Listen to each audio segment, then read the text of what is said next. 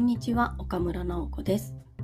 仕事のこと趣味のことちょっといいことをゆるりと語るゆる音です。今日は翻訳者さんは本当に偉大だなというお話をしたいと思います。翻訳はそうですねいろいろ編集協力をした本とか自分で書いた本とかそういったもので何冊か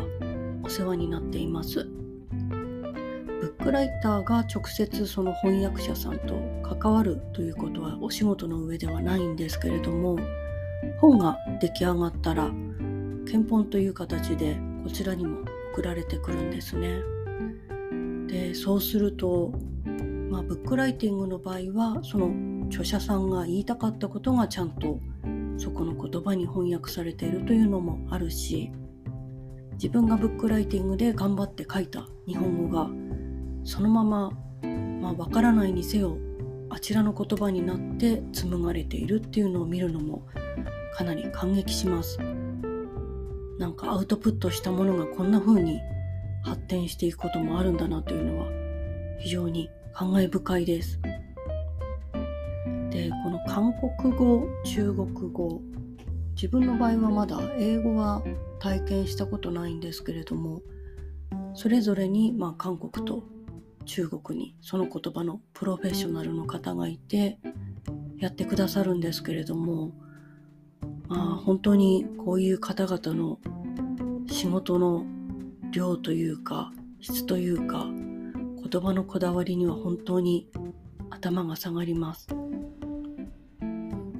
まあよくその外国語が話せたら翻訳もすぐできちゃうんじゃないかみたいな言い方をする人もいると思うんですけれどもまあ翻訳ってそんなに簡単なものじゃないですよね。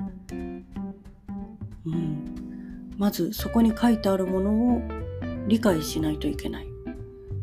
自分たちが今日本語で書かれているものを読解するというだけでもたまにつまずいちゃったりすることもあるのに翻訳の人たちはそれを外国語で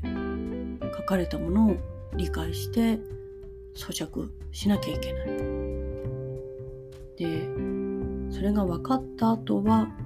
じゃあそれを自分たちの国の文化で分かるようにするにはどんな言い回しにすればいいかとかどんな単語を選べば伝わるかとか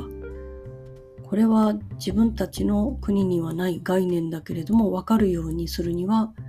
どうやってなんか読み解いて書いて紡いでいけばいいかっていうのを考えないといけない。でそれを一冊分やるっていうのはすごい量ですよね。普通に外国語を勉強しててこう問題で1行とか3行とか訳すのだって随分ニュアンスという点では結構苦労したりするんですけれどもそれをこう商業誌のために一冊分全部丸々っていうボリュームは本当にすごいなと思います、うん、ただ書いてあることを置き換えればいいというわけではなくって例えばまあ慣用句とかも難しいしことわざもあったりなかったりだろうし慣用句でも日本語で足を洗うって言った時に普通に英語で「おしまいフィート」みたいなことになってるのもあるかもしれないけれども関係を断つっていうことで足を洗うっていう言い方を普通にさらっとすることもあるわけで、まあ、それを読み解いた上でじゃあうちの国で足を洗う関係を断つ抜け出すみたいな意味ではどういう言い方をしたら一番しっくりくるかなとか前後の文脈とか前後で使ってる語彙のグループみたいなカラーもあるのでそれも全部勘案しながら